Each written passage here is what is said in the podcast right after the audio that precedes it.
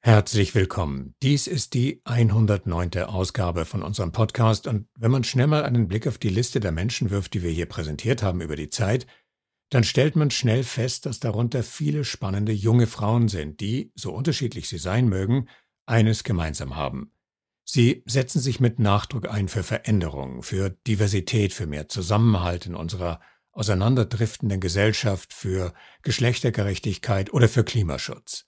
Und so klingen ihre Stimmen.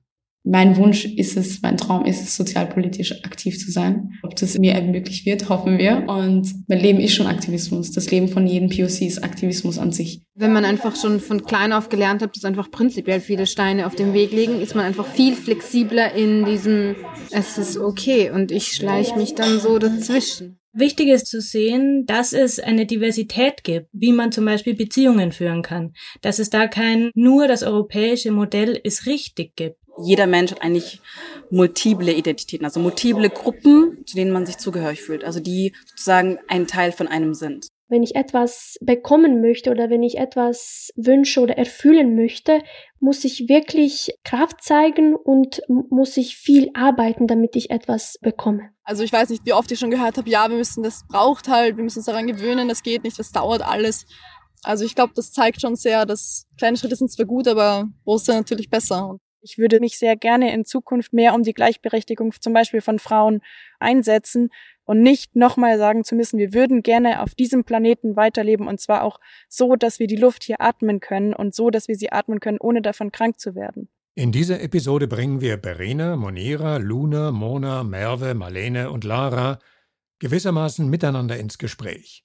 In den Show Notes findet ihr die Links zu den ausführlichen Interviews, die wir mit ihnen gemacht haben. Eines vorweg, diese Frauen machen Mut. Journey Stories Geschichten von Flucht und Migration. Alle Frauen, die hier gleich zu Wort kommen werden, studieren. Damit sind ihre Biografien vergleichbar, wobei ihre individuellen Geschichten ganz unterschiedlich sind. Und mit einer sehr persönlichen Biografie wollen wir anfangen, mit der von Berina Artic. Berina ist 25 und sie gehört zur ersten Nachkriegsgeneration in Bosnien. Sie lebt jetzt in Österreich, aber sie ist aufgewachsen mit den Erzählungen der Verwüstung durch die Jugoslawienkriege, mit den physischen wie mit den psychischen Verwüstungen, und das hat sie geprägt. Wir sind die, die Menschen, die Generationen nach dem Krieg. Wir haben das im Kopf, weil nach dem Krieg ein Jahr, zwei Jahr, fünf Jahren, die Atmosphäre war ähnlich oder gleich diese Angst war noch drinnen, diese Unsicherheit im Luft konnte man auch fühlen. Man musste nicht, was, was morgen bringt. Und also wir haben das erlebt, dass das Leben sehr, sag mal, kurz ist und die man kein, also es ist nie sicher, das ist, ob man morgen erlebt. Was Berina fühlt und wie sie denkt, das ist tief in der Geschichte ihrer Familie verwurzelt. Mein äh, Großvater hat Zweiten Weltkrieg als Kind überlebt und jetzt diesen Krieg im Ex-Jugoslawien. Und er hat immer Verständnis über, wie kann er anderen Menschen helfen gesprochen, weil dieser Gefühl bleibt, würde ich sagen, immer drinnen in Menschen. Ich bin so erzogen, dass man sieht die Werten, wenn man jemand hilft. Wir sind die erste Generation danach. Also alles ist auf uns äh, übertragen.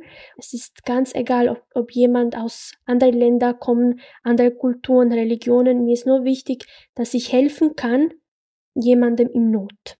Verena studiert Betriebswirtschaftslehre in Salzburg. Stellt sich die Frage, kann sie sich vorstellen, in ihr Heimatland zurückzukehren, um es dort weiterzuentwickeln? Bosnien-Herzegowina ist ja ein ziemlich dysfunktionaler Staat. Es gibt immer noch ethnische Spannungen zwischen bosnischen Serben und Muslimen. Es gibt die Angst vor dem Rückfall in blutige Auseinandersetzungen zwischen den Ethnien. Es gibt massive und die alles lähmende politische Rivalität und ausufernde Korruption. Also möchte sie dahin zurück? Ja, sicher, natürlich. Also die, die, die jungen Menschen, die ich kenne, die möchten wirklich ähm, Kenntnisse und Erfahrungen sammeln, sonst äh, anders geht es nicht. Also man muss mit, mit viele äh, Kenntnisse und Erfahrungen zurück nach Bosnien gehen und etwas Neues bringen, neue Ideen, neue Mentalität, Änderungen. Bis jetzt, es funktioniert ein bisschen schwierig, aber wenn die Menschen, sage ich, bosnische Herkunft, wenn die zurückkommen, ich, ich bin sicher, dass die, die mit diese Neuigkeiten, mit dieser Erkenntnisse, mit dieser Erfahrungen, die können viele, viele verbesserte Änderungen also machen. Beide Länder, Bosnien und Österreich, haben sie stark geprägt. Und dazu kommt das ganz besondere familiäre Erbe, und das ist wohl ihr stärkster Motor. Also Kultur, Tradition, die ich komme, ich bin so erzogen, dass man muss wirklich arbeiten, viel arbeiten, damit man etwas bekommt. Und alles, was, was ich jetzt äh, mache im Leben, ist so, dass muss ich mich vorbereitet sein, muss ich Kraft zeigen und muss ich viel arbeiten, damit ich etwas äh, bekomme die größte Reichtum ist Freund, sind die Freundschaften, sind die, also Familienmitglieder und so weiter und so fort. Das habe ich von beiden Kulturen gelernt und äh, das freut mich sehr. Die größten Werten habe ich wirklich von beiden Teilen äh, genommen und jetzt habe ich, würde ich sagen, generell in mir gesammelt.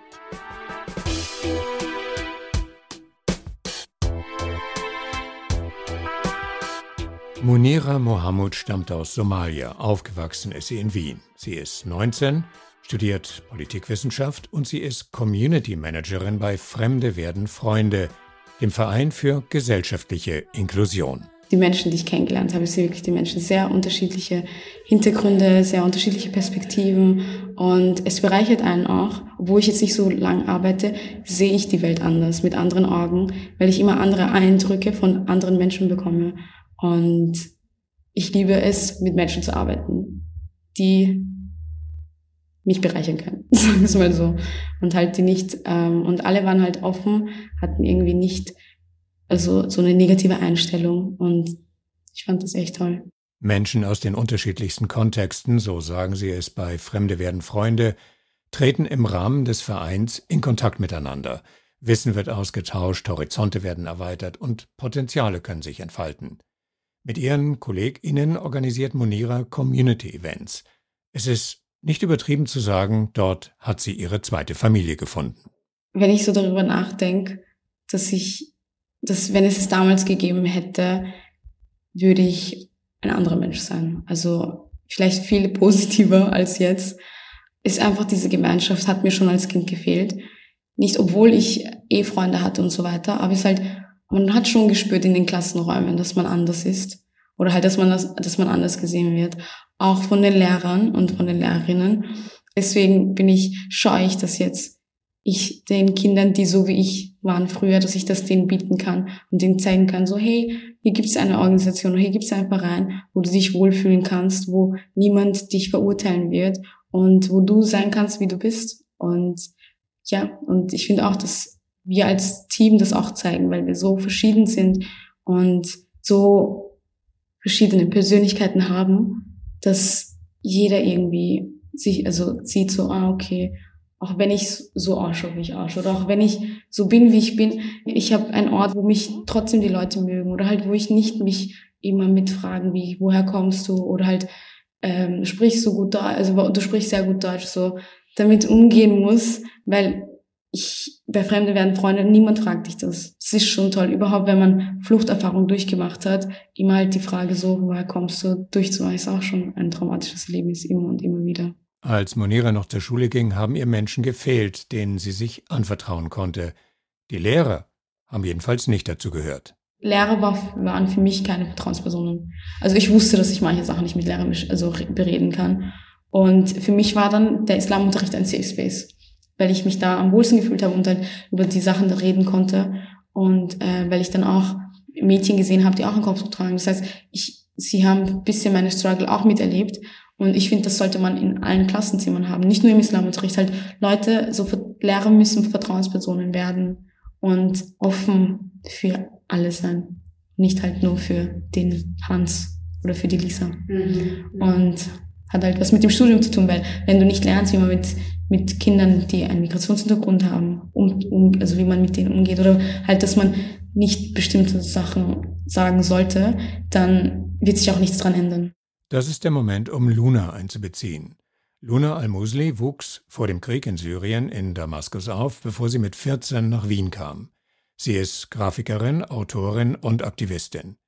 In ihren Texten und in ihren Bildern spiegelt sich das Leben in zwei Welten. Und genau das, in zwei Welten zu Hause zu sein und zu merken, wie schwierig das ist, das spürt Luna, wenn sie zum Beispiel in Wiener Schulen aus ihren Büchern liest und dann mit den Jugendlichen darüber diskutiert. Ich liebe das, diese, das Diskutieren im Anschluss mit den, mit, den, mit den Jugendlichen. Also das ist dann ein Raum, wo sie dann auch einfach all ihre Fragen stellen können und dann einfach sagen können, Dinge, die sie vielleicht in der Klasse einfach gar nicht, gar nicht so ausdrücken dürfen. Und dann habe ich gesehen, es ist voll der, voll der große Bedarf da, um einfach so Dinge anzusprechen wie mit... Ähm, bin ich, bin ich hier zu Hause, bin ich hier nicht zu Hause? Eigentlich kann ich noch eine andere Sprache, aber eigentlich ist es mir peinlich. Ich, ich möchte sie irgendwie nicht, nicht praktizieren und nicht sprechen, weil die anderen sich darüber lustig machen oder weil jemand in der Schule sagt, es ist halt nicht so wichtig wie Deutsch und ich darf das nicht.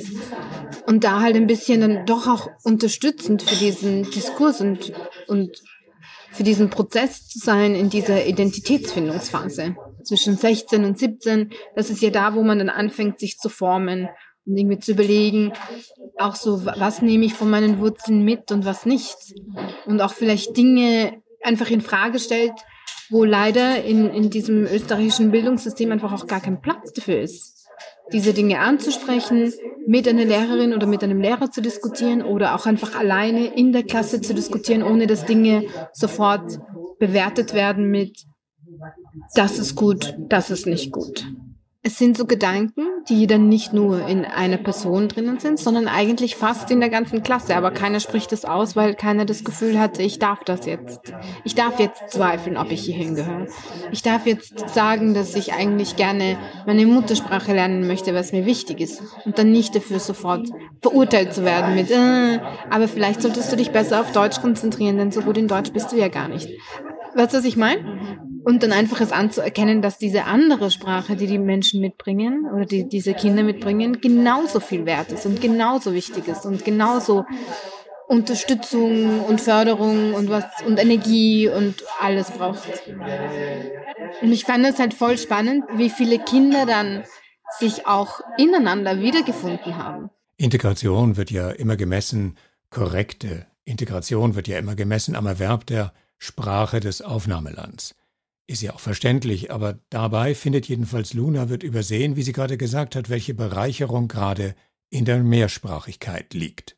Je mehr Sprachen man kann, desto, desto vielfältiger kann man auch Realität sehen und seine Umgebung betrachten. Und man kann es besser beschreiben, weil es dann einfach auch Begriffe gibt, die das beschreiben können, die es in der Sprache gibt, die es in einer anderen gar nicht gibt. Man, man würde viele Dinge einfach auch vollkommen anders wahrnehmen. Ich glaube, es würde, es würde voll viel verändern. Monira will sich auf jeden Fall weiter einsetzen. In der Gesellschaft und für bessere Schulen.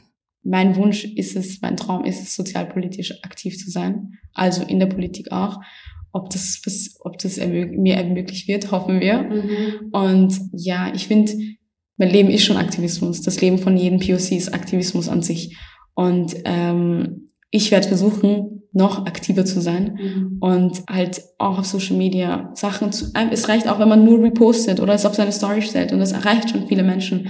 Und man muss nicht, keine Ahnung, auf die Straßen gehen oder halt zum Beispiel, wenn man sich unwohl fühlt, auf die Straßen gehen und zu protestieren, als POC natürlich. Mhm. Und ich glaube schon, dass Fremde werden Freunde mir jetzt eine Plattform gegeben hat, aktiver zu werden und mir die Chance gibt, auch in Schulen was zu verändern und auch in Schulen zu zeigen, so, schau, ich weiß, deine Lehrer sind vielleicht gemeint zu dir oder halt, ich weiß, es sieht vielleicht aussichtslos aus, aber schau mich an, weißt du, ich bin ein, ein, ein Beispiel dafür, dass ich habe auch die Schule geschafft Du schaffst es auch und du wirst dann auch studieren gehen und wirst dann auch einen Ort finden, wo du dich am wohlsten fühlst und so. Also hab keine Angst. Mhm. Ja, Hoffnung einfach für die Kinder. Also ich glaube schon, dass jetzt viel mehr Menschen jetzt in die Politik gehen werden, mich auch mit eingenommen, die zu Veränderungen führen werden. Ja, ich werde mich nicht unterkriegen lassen von irgendwem. ja.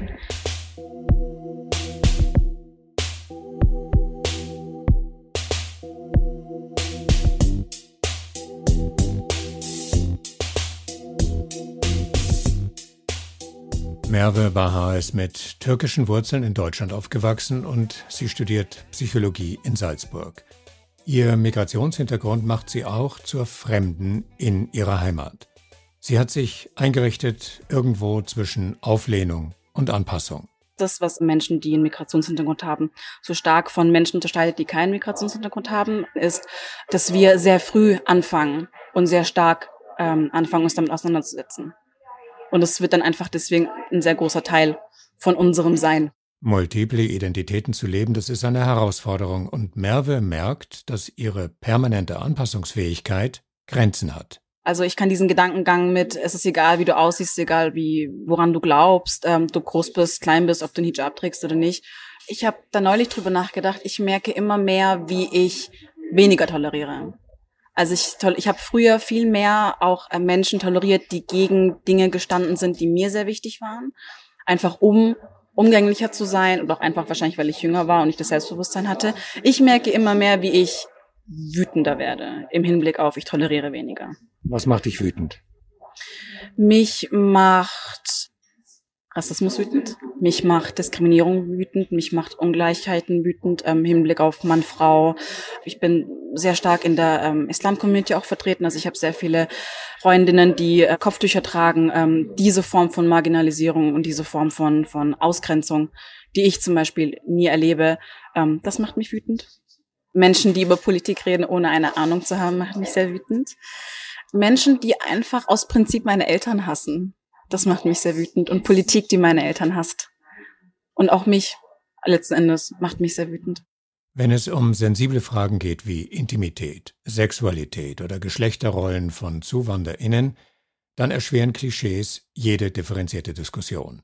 Genau das ist der Forschungsschwerpunkt von Mona Böhm am Department Politikwissenschaft und Soziologie an der Uni Salzburg. Und so wie auch Merve findet sie, dass wenn man permanent durch die eurozentrische Brille betrachtet und beurteilt wird, dass Menschen das massiv stressen kann. Also was ich einfach mitbekomme durch meine Forschung oder einfach durch Personen, mit denen ich auch Privatkontakt habe, dass einfach durch diese vielen negativen Erfahrungen, die man auch macht, durch Diskriminierung oder auch Rassismus, äh, sei das jetzt bezogen auf eben Geschlechterthemen, Sexualität oder auch ganz andere Themen, dass man immer so stark gegen einen Strom ankämpft, dass irgendwann die Resignation eintritt.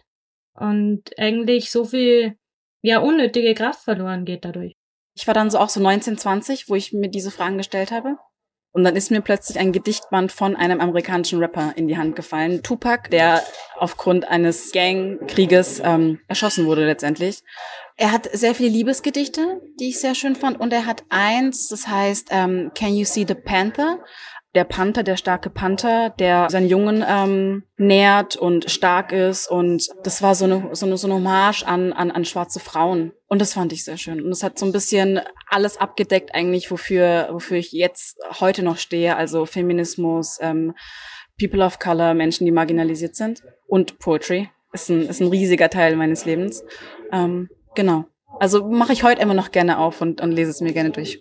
Für Mona als junge Wissenschaftlerin stellt sich die Frage, wie ihre Forschungserkenntnisse aus dem wissenschaftlichen Elfenbeinturm in die Gesellschaft kommen, da wo sie dann Wirkung entfalten können. Also dazu beitragen kann man jetzt als, als Wissenschaftlerin äh, meiner Meinung nach ähm, erstmal dazu zu forschen, auf das Thema aufmerksam zu machen, also drüber sprechen, zum Beispiel im Podcast machen auch, die Forschung nach außen zu tragen und einfach zugänglicher zu machen ähm, für Personen, die jetzt nicht einen Journalartikel oder ein 300 Seiten wissenschaftliches Werk lesen wollen und einfach auch mit Personen reden. Ich denke, ein Vertrauen in die Wissenschaft ist in Österreich schon noch äh, wesentlich größer als jetzt in den USA. Ja, ob, ob das jetzt gelingt, eben aus dem wissenschaftlichen Elfenbeinturm rauszukommen und die Forschung auch nach außen zu tragen, denke ich, ist auf einem sehr guten Weg, ähm, weil es einfach immer mehr Möglichkeiten gibt, jetzt zum Beispiel auch durch Blog-Einträge, durch ähm, andere Formate, die sich entwickelt haben, ähm, drüber zu sprechen. Es hängt vermutlich auch an der Disziplin, ob ob es möglich ist, es einfach nach außen zu tragen. Ist es jetzt Quantenphysik für äh, einfaches Publikum zugänglich zu machen, vielleicht wesentlich schwieriger als im soziale Realitäten ähm, für andere greifbarer zu machen, zu erklären, wie leben Migrantinnen in Österreich zum Beispiel. Aktuell bin ich sehr skeptisch. Also ich würde die Hoffnung an, an junge Leute, die würden mir Hoffnung geben, aber ich sehe vor allem in Österreich schon auch sehr starke Tendenzen, die eben ja, antimuslimische Einstellungen immer mehr normalisieren eigentlich. Also, weil es einfach dem Diskurs, äh, wir müssen diese europäischen oder österreichischen Werte, und ich mache jetzt Anführungszeichen, nicht entsprechen, ähm, der immer aufgeladener wird eigentlich und, und eben dadurch aber auch normaler. Also er findet in, in der äh, Politik Eingang als mit Maßnahmen, die dann ja legitim sind, dadurch, dass diese Angst geschürt wird. Ja, in Österreich eben auch sehr deutlich diese Verbindung jetzt bei meinen Themen äh, von Geschlechterfragen, äh, Beziehungen, Sexualität.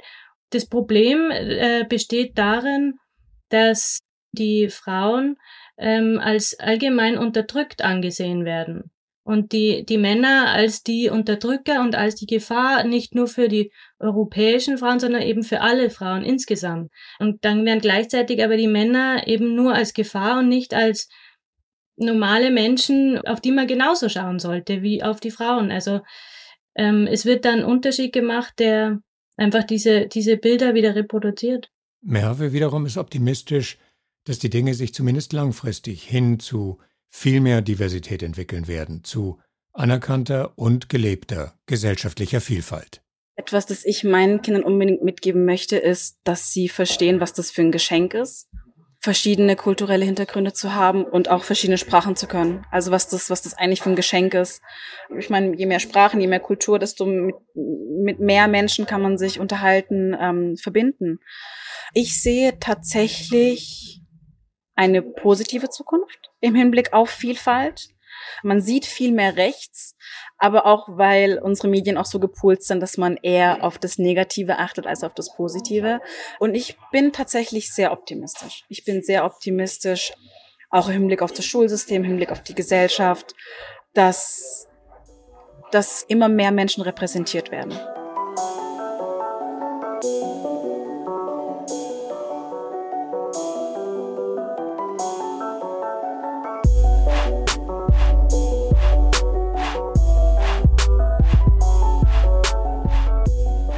Jetzt ist es gerade bei dem Virus so, dass eher die ältere Gesellschaft das Problem hat, dass sie, dass sie damit ähm, zu kämpfen hat. Aber wir als junge Bevölkerung, wir werden mit der Klimakrise zu kämpfen haben. Und wir möchten überhaupt erstmal so alt werden, dass wir vor dem Coronavirus dann in dem Alter Angst haben müssen. Und dafür müssen wir erstmal was gegen die Klimakrise machen. Die Klimaaktivistin Lara Leik studiert an der Uni Salzburg und ist seit 2019 die landesweit einzige Universitätsbeauftragte von Scientists for Future. In dieser Funktion ist es ihr wichtig, WissenschaftlerInnen aller Disziplinen zusammenzubringen und sich gemeinsam mit Politik und Gesellschaft für eine nachhaltigere und sozialere Zukunft einzusetzen. Lara ist bei Fridays for Future aktiv und sich selbst und ihre MitstreiterInnen bezieht sie beim Ringen um mehr Nachhaltigkeit bewusst ein. Das Schlimmste, was uns vielleicht mal passiert ist, dass mal die Bananen aus waren im Supermarkt. Ganz böse gesagt, wir kennen das Wort Krise so nicht, wie andere Menschen auf der Welt das Wort Krise kennen und dadurch kommt natürlich auch diese Kritik. Auf der anderen Seite sehe ich es eigentlich nicht als Kritik, sondern eher als unsere Verpflichtung, dass wir als junge Bewegung, die sonst ganz, ganz doof gesagt keine anderen Probleme haben, also wir haben die Grundversorgung haben wir, dass wir mit unserer Bildung, die wir hier genießen können, was ja ein unglaubliches Privileg ist, immer noch auf der ganzen Welt, dass wir so viel Bildung haben, dass wir die Klimakrise verstehen können, dass wir das auch so verstehen können, dass es bei uns jetzt zwar vielleicht besseres Wetter bedeutet oder beziehungsweise besseres Wetter in Anführungszeichen, aber dass es für andere Menschen ähm, einfach bedeutet, dass sie ihren Lebensraum verlassen müssen und auch im schlimmsten Fall daran sterben. Also wir haben die Zeit und die nötigen Grundlagen dafür, dass wir uns für die Klimakrise stark machen können und für mehr Klimaschutz für Leute, die eben nicht die Bildung genossen haben, gerade in Afrika oder gar nicht auch die die Zeit oder auch nicht die Demokratie, dass sie sich auf die Straße stellen können, um eben für mehr Klimaschutz zu protestieren. Deswegen sehe ich das eigentlich noch viel mehr als unsere Verpflichtung an. Marlene Seidel war 2019 Mitinitiatorin und Organisatorin bei Fridays for Future in Graz und jetzt studiert sie in Wien. So fing ihr Engagement vor zwei Jahren an.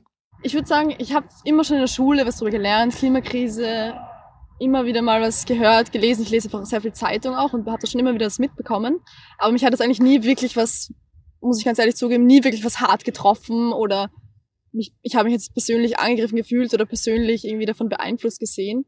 Und das hat wirklich tatsächlich angefangen mit, mit der Greta Thunberg, die eigentlich mich dazu inspiriert hat, da einfach tiefer zu gehen, weiterzudenken, was eigentlich alles möglich ist, was eigentlich möglich sein muss. Und dann weiß ich noch, bin ich im Bus gesessen, gerade vom Snowboard-Lehrern zurückgekommen nach Hause, habe hab gerade in der Zeitung gelesen, was Greta Thunberg gemacht hat, habe mir gedacht, das gibt's ja nicht, wieso gibt's das nicht in Graz? Wo ist die Person, die das macht? Und dann habe ich mir gedacht, vielleicht, vielleicht ist sie hier, vielleicht bin ich's. dann dachte ich, aber falls es niemand macht, dann ist es besser, ich mache es, auch wenn ich es auch natürlich spannend so ich hatte überhaupt keine Erfahrung so, ich war noch nie in einer parteilichen Organisation oder irgendwas anderem drinnen und dann fragt man sich schon, kann ich das überhaupt? Aber so bin ich dann einfach da reingerutscht, indem ich mir gedacht habe, lieber ich als niemand. Ihr persönlicher Weg zum Aktivismus lässt Marlene jetzt dann auch nachsichtig sein mit anderen, die sich, sagen wir mal, etwas weniger für die gute Sache engagieren. Also ich finde auch nicht, man ist erst perfekte Klimaaktivistin, wenn man alles perfekt macht in seinem Leben. Und ich finde auch nicht, dass alle anderen Meinungen, die nicht perfekt sonst selber leben, deswegen nicht legitim sind. Man muss da, glaube ich, ganz stark darauf achten, dass eben Klimaschutz oder generell alle sozialen Bewegungen nicht auf das Individuelle runtergebrochen werden, weil es einfach kein individuelles Thema ist. Und ich bin auch davon überzeugt, dass man eigentlich als Individuum auf der Welt immer noch die größte Chance hat, was zu bewegen, indem man sich einem Kollektiv anschließt und da ganz viele Meinungen zusammenbringt, ganz viel Diversität und dann sozusagen als Gruppe, als Welle, als große Bewegung praktisch wirklich eine Meinung vertritt zusammen und nicht jeder sein, sein persönliches Hingespinst praktisch alleine auslebt.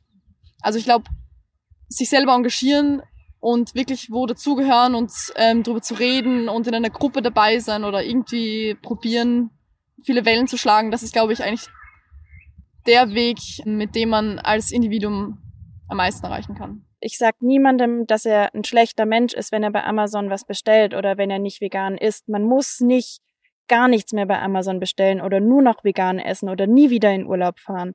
Aber man muss drüber nachdenken oder man sollte darüber nachdenken, wie man damit umgeht. Ob ich wirklich jede Woche was bestellen muss oder ob ich nicht einmal im Monat ein Paket bestellen kann oder ob ich nicht nur einmal die Woche Fleisch essen kann. Und das sind so Kleinigkeiten, die man anfängt. Ich bin auch nicht von, vom einen auf den anderen Tag zum, zum Klimaaktivist geworden. Das ist ein langer Prozess und wir Fridays for Future sind eben auch mit dem Wissen da, den Leuten, die anfangen wollen, irgendwas zu tun. Egal, ob das jetzt ist, dass sie nicht mehr in Urlaub fliegen wollen oder nicht, dass, dass wir sie auch unterstützen und sagen, hey, du bist nicht allein, weil ich weiß noch aus meiner Zeit, wie schwer das auch war, wenn man alleine im Freundeskreis anfängt, was zu ändern und dann zu sagen, nein, ich, dann fliege ich nicht mit in Urlaub. Ähm, wenn, wenn wir als Gruppe in Urlaub gehen und fliegen, dann gehe ich nicht mit. Das sind, das sind Sachen, wo sich viele Leute in meinem Alter oder in der Bewegung jetzt auch wirklich mit konfrontieren müssen, gerade auch, wie man dazu steht. Und deswegen ist es auch wichtig, den Leuten zu helfen und zu sagen, und wenn du jetzt anfängst, dann ist es super, wenn du nur einen fleischfreien Tag die Woche machst. Nächsten Monat machst zwei. Und wenn du mal jetzt nur einen Monat fleischfrei isst, dann merkst du danach, du hast es sogar überlebt. Was mich am meisten motiviert, ist, glaube ich, diese Hoffnung auf praktisch die bessere Zukunft. Auf eine Zukunft, die nicht nur darauf aus ist, dass es ein paar Menschen gut geht oder mehreren Menschen gut geht, sondern wirklich dem Großteil oder eigentlich am besten natürlich, weil es allen Menschen geht's gut und der Natur mit uns und der Umwelt einfach mit uns. Und das ist eigentlich das, was mich, glaube ich, da bewegt, was zu tun, weil ich auch das Gefühl habe, dass die Klimakrise nicht nur eine Krise ist oder nicht nur ein Feld ist, wo wir praktisch jetzt die Umwelt retten können, sondern ich glaube, dass mit der Klimakrise ganz, ganz viele andere Themen auch angesprochen, angesprochen und behandelt werden können. Es geht von Klimagerechtigkeit über Geschlechtergerechtigkeit, über rassistische Ungerechtigkeit. Und es ist einfach ein Thema, dass wenn man sich denkt, wie könnte man die Welt besser machen, da geht es sich nur um, okay, wir retten nur die Umwelt und alles andere vergessen wir. Darum geht es überhaupt nicht. Das eine schließt das andere nicht aus. Im Gegenteil, das, die Klimakrise verbindet eigentlich ganz, ganz viele Sachen, die momentan einfach komplett falsch laufen und die man zusammen verbessern könnte. Unsere Grundforderung, dass wir der Boden, auf dem wir Leben, dass der weiter lebenswert bleibt, dass wir erstmal darum kämpfen müssen. Das ist für mich eigentlich unglaublich schlimm, weil ich würde sehr gerne auch meine, meine Kraft und meine Zeit auch in andere Bewegungen reinstecken, sehe aber gerade im Moment die Klimakrise als größte Herausforderung für die Menschheit und würde mich sehr gerne in Zukunft auch um mehr um die Gleichberechtigung zum Beispiel von Frauen oder, oder anderen Leuten einsetzen, und möchte, dass die Politik mir das möglich macht, uns um andere Probleme der Menschheit zu kümmern und nicht nochmal sagen zu müssen, wir würden gerne auf diesem Planeten weiterleben und zwar auch so, dass wir die Luft hier atmen können und so, dass wir sie atmen können, ohne davon krank zu werden.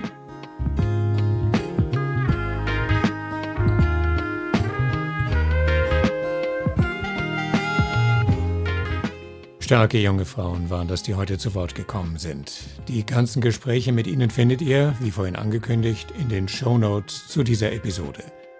Und ich finde, es ist ein Privileg in unserem Podcast immer wieder solche Menschen präsentieren zu können und das werden wir auch weiterhin tun.